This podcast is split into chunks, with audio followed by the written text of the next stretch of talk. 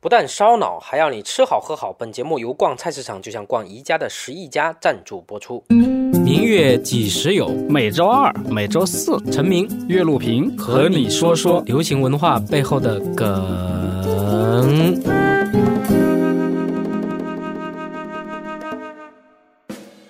明月几时有？我是陈明，我是岳路平。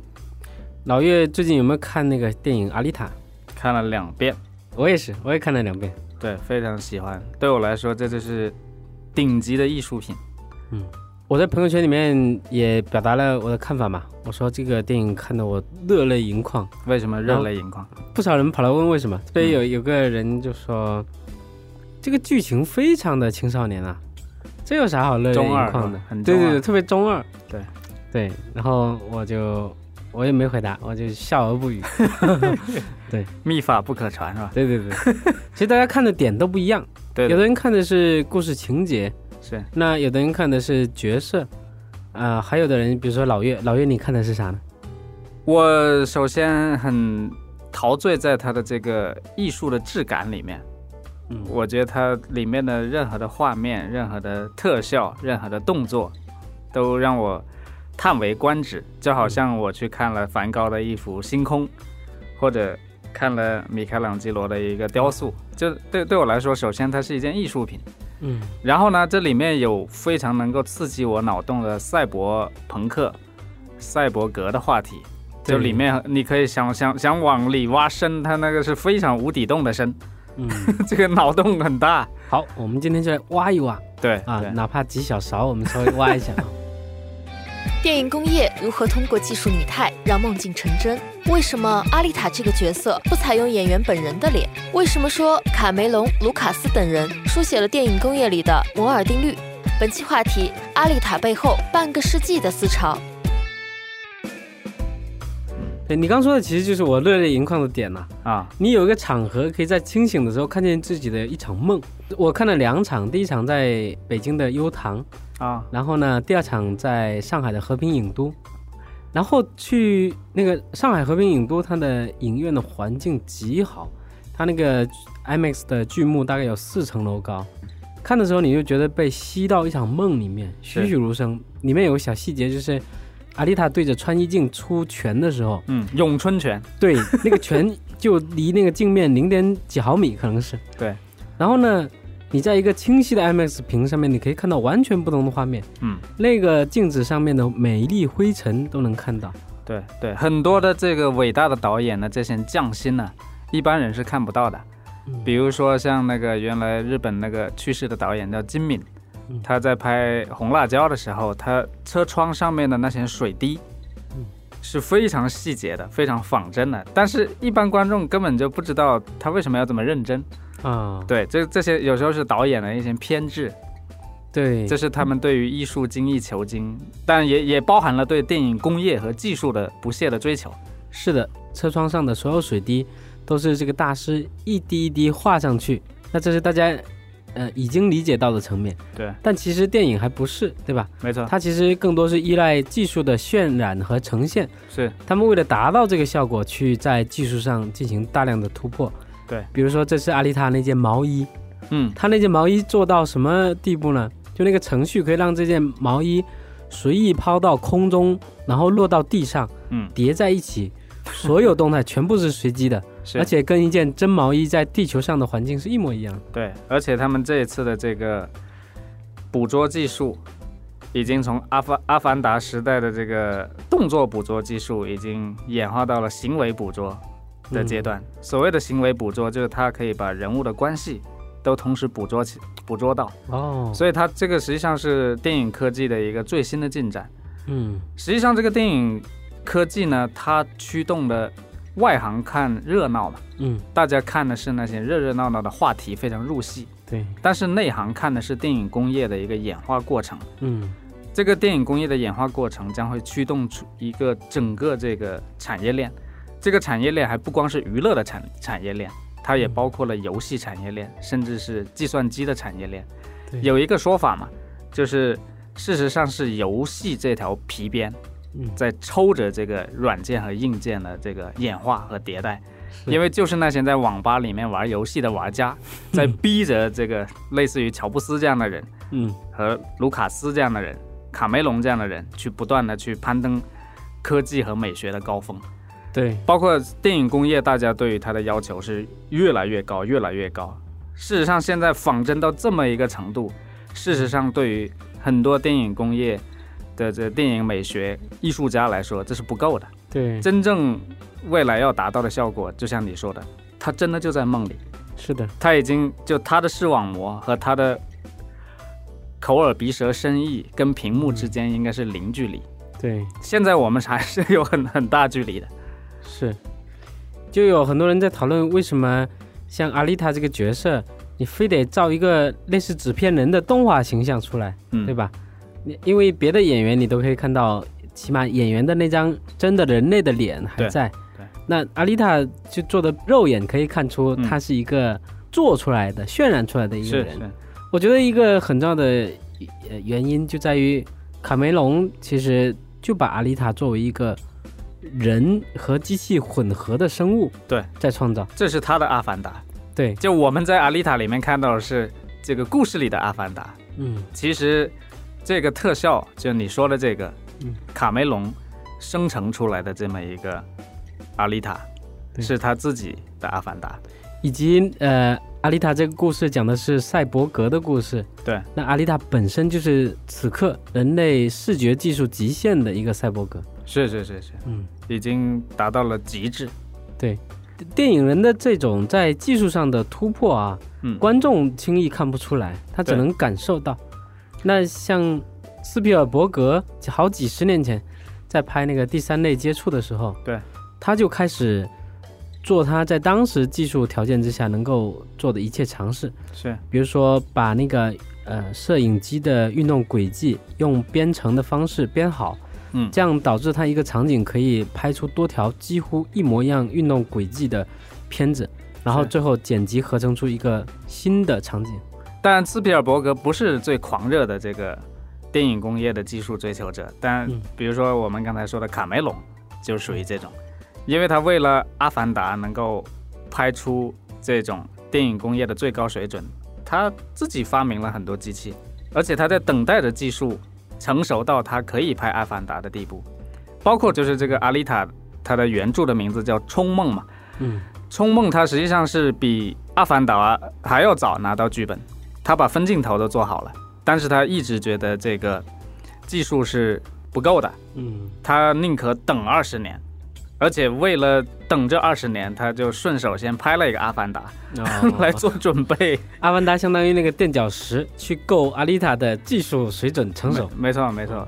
那你说卡梅隆哪个故事不一般？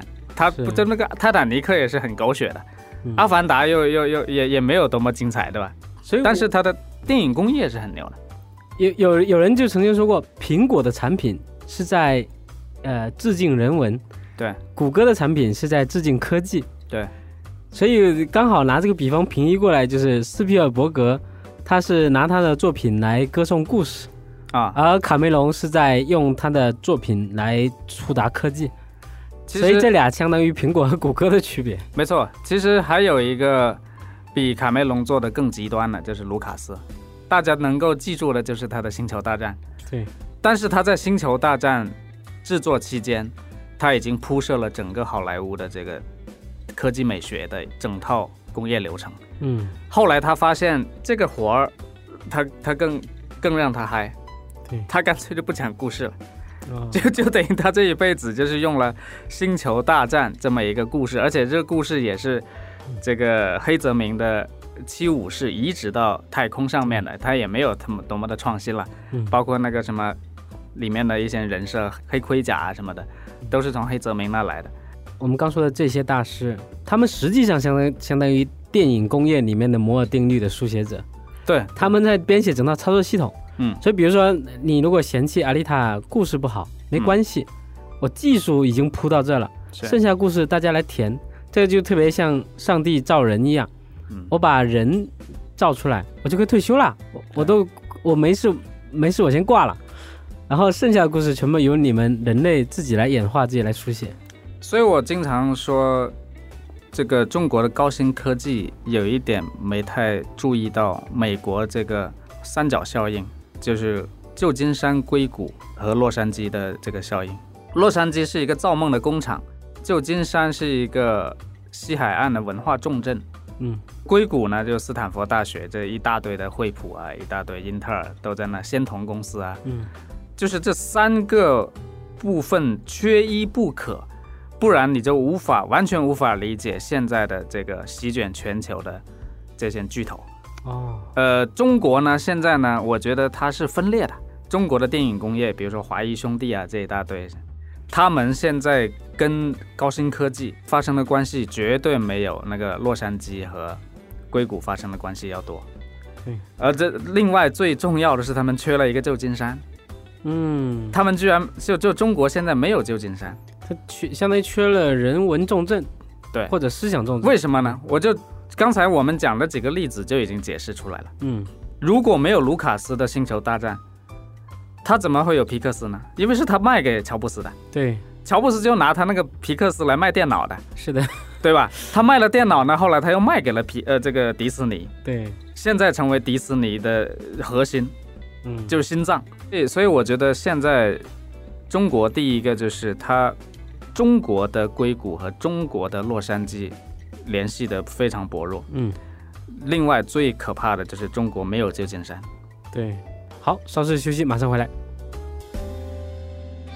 威廉·吉布森如何定义了赛博朋克的经典场景？赛博格最初的起源从何而来？为什么说高科技、低生活六个字概括了赛博朋克的精神内核？本期话题：阿丽塔背后半个世纪的思潮。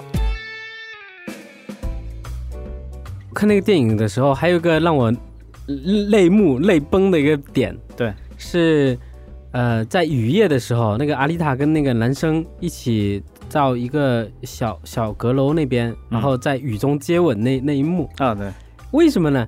因为那一幕是赛博朋克最经典的一幕，对，那个台词也很动人，对，它是一个杂乱的街道，远处有霓霓虹灯闪烁，对，然后呢，夜幕里面突然间一定要下雨。嗯，这是赛博朋克必然的一个标配，标配。对，像那个威廉吉布森的《神经漫游者》里面这一幕就很重要。对，那条街叫人青街嘛。哦，对，它应该就跟新宿啊、秋叶原啊那种差不多。对，所以这真的是一个完美的原汁原味的一个配方。是，原来曾经我要依靠看小说脑补的场景，是他如此真切的给我还原出来了。这就是赛博格。对，赛博格、赛博朋克，它这个味儿。嗯，就跟重庆辣子鸡，或者喝了茅台酒，它是多年发酵出来的，就它那些配方，已经把大家的口味已经 已经养成这样。对，所以它其实像赛博格和赛博朋克呢，它它既是一个科技现象，它又是一个文化和艺术现象。所以为什么刚才我们说它是旧金山、洛杉矶和硅谷缺一不可？因为它是一个杂交的东西。对，事实上，赛博格这个词最早它指的是人类进入宇宙飞船，嗯，就进入太空的时候，人类就必须借助一个机器，对，或者应该更准确的说，叫借助一套机器系统、机械系统，它才能够在太空生存嘛。这个道理很简单嘛。那么，这个人体和这个机械系统合起来就叫赛博格。对。那么这个赛博格呢，后来在科学技术圈被认为非常不严谨哦，为啥？被因为这个跟那个维纳也很有关系。维纳这哥们儿他本来就是一个数学家，最早。数学家，而且是顶级的这个科学家，嗯，工程师。但是他他不爱干这个事儿，他不爱别人认为他是这个。他希望别人认为他是哲学家，对，他就到处唠嗑嘛，对，他就老爱跟什么艺术家、诗人去聊，嗯，然后呢，他就特别爱迷恋，搞成像有点五迷三道的那种宗教的感觉，对。后来呢，就很多人就认为这不严谨，知道吧？就说你你文化和艺术应该分开，然后呢，你搞科学、搞工程就是工程，这个要不然大家没法操作了。嗯。最后你知道用了什么词来代替了赛博格？就在科学界哦。人工智能，哦，就人工智能的这个词，就是为了，就意思说赛博格，我们就分给那个文化圈玩吧，哦，就是那个电影圈，他们去玩赛博格，因为在科学界里面，赛博格这个词，因为它人文要素太多了，OK，就是说会干扰科学家的这个清晰的研究、清澈的研究，就所以后来他们就叫人工智能，对，就是说赛博格有点像西方语境里面的中医嘛，对对对，你聊医学就聊医学，没错，你还给我讲易经讲这那，对吧？对对对，所以他们就 diss 他。但是维纳的价值真的是特别重要，它实际上是因为二战之后冷战的背景之下，是。美国政府组织了大批专家，各行各业的人凑到一块，对对对，包括出来的很多词，像什么生态平衡，对，这个完全是维纳从那个叫动态平衡啊，嗯，完全是维纳从一个生物学家那里偷来的词，借来的词，对，用到了这里面。很多朋友其实，尤其国内的朋友，他对赛博朋克这四个字。理解的并不是那么透彻嘛？对。那所以其实还有另一个角度来理解，很简单，就叫高科技低生活。像那个阿丽塔里面地面上那个城市叫钢铁之城嘛，对，其实都是破铜烂铁城。对，它其中有一个场景叫废铁镇嘛。对，废铁镇。对，它这个太戏剧性了，就等于说它就是那个上面，有的人翻译成萨冷，是吧？嗯。下面这个城市是上面的垃圾堆掉下来的。对。早期的时候，像赛博格文化，它就是那个麻省理工，就是维纳他们这些人搞出来的。嗯，他们就是高科技、高生活。对，因为他们是精英嘛，而且基本上是美国军方的那个技术。他只有到了西海岸这帮屌丝，就是乔布斯他们开始用这些技术来创作生活美学，成为叫用乔布斯的说法叫思想的自行车。的时候，这个低生活的感觉就出来了。所以你看，乔乔布斯在推出 iPod 的时候，对，他就说了一句很牛的话：“嗯，我把一千首歌放进你的牛仔裤的口袋里面。”是是，严格对照了阿丽塔那颗心脏啊，它可以供废铁镇运行三年半。对，是一模一样的道理。到今天为止，我们所有这些行走在马路上的屌丝们也一样嘛。你兜里的 iPhone 手机的算力是当年。送人类登上月球的三百万倍以上。对，乔布斯就是这个天才的那种阐释者。是的，他会告诉你这个高科技怎么来适应低生活。是一个人如果在他自己擅长的领域里面去建立了非常牢靠的呃理论基础，做出了成绩，他叫专家。嗯，一个人如果突破了两个圈子，贯穿了两个圈子以上，这就是我们说的英雄。对，好，稍事休息，马上回来。为什么说从《阿凡达》到《阿丽塔》都贯穿着卡梅隆的人文关怀？为什么赛博朋克分成悲观派和乐观派？为什么说科技在今天已经悄然造成了惊人的不平等？本期话题：《阿丽塔》背后半个世纪的思潮。这个电影呢，呃，还有一个爽点，像我这种人看的欲罢不能。对，就是你可以看到，不管是机械还是工具。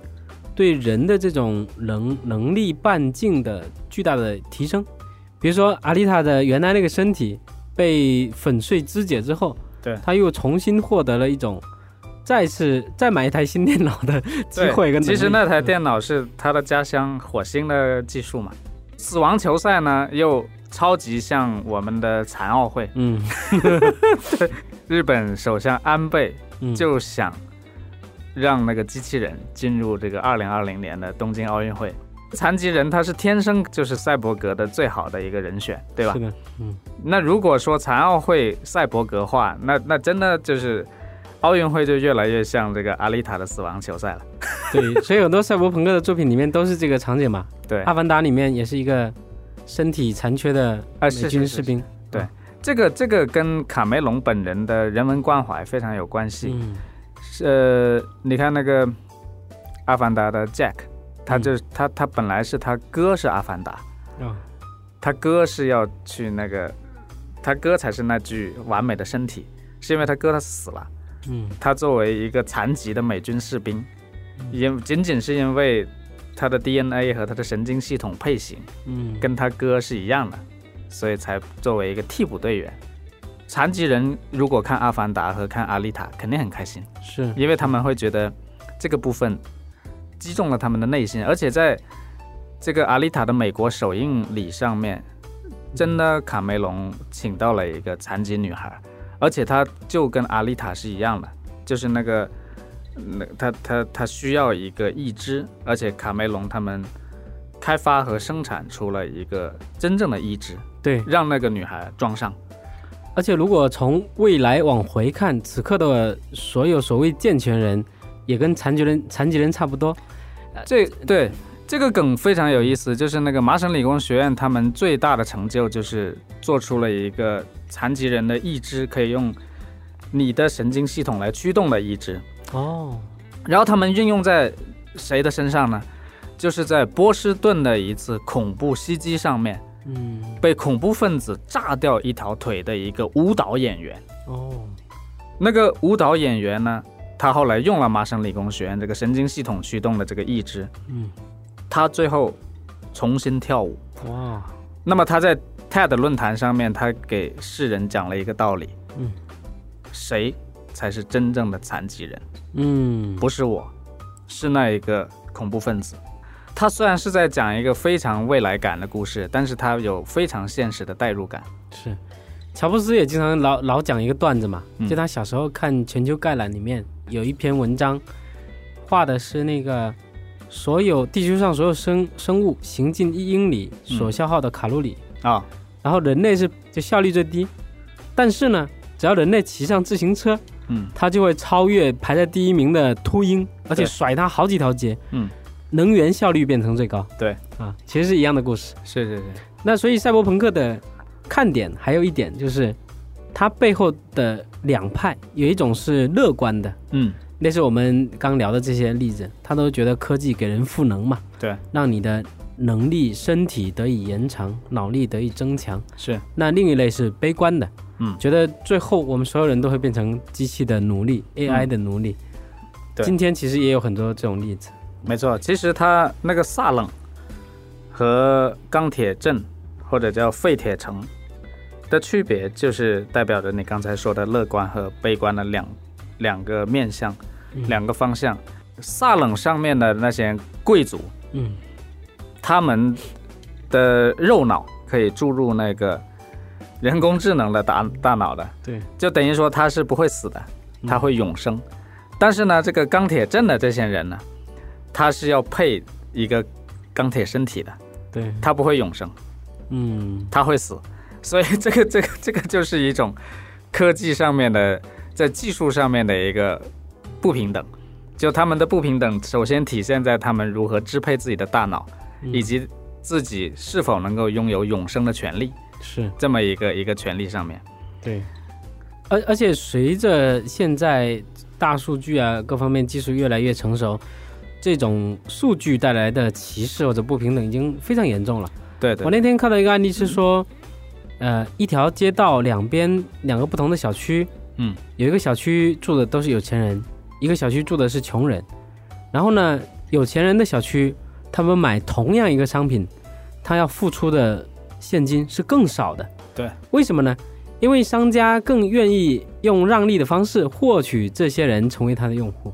其实阿丽塔里面最不平等的一个场景就是那个雨果干的活嗯，就雨果在。弃暗投明之前，他干的活就是去肢解人家的身体拿去卖嘛。人类社会当中，就是那个器官移植，对，就属于这种。对，就之前有一个香港片，我忘了是谁演的，就是讲这个嘛，就是有一个香港女孩，她她的心脏就被人弄去救一个泰国的市长。哦，就就就讲的就就就这样的故事。嗯，只不过说他这个阿丽塔用一个赛博朋克的方式来实现这讲这个故事，这个是一个绝对的。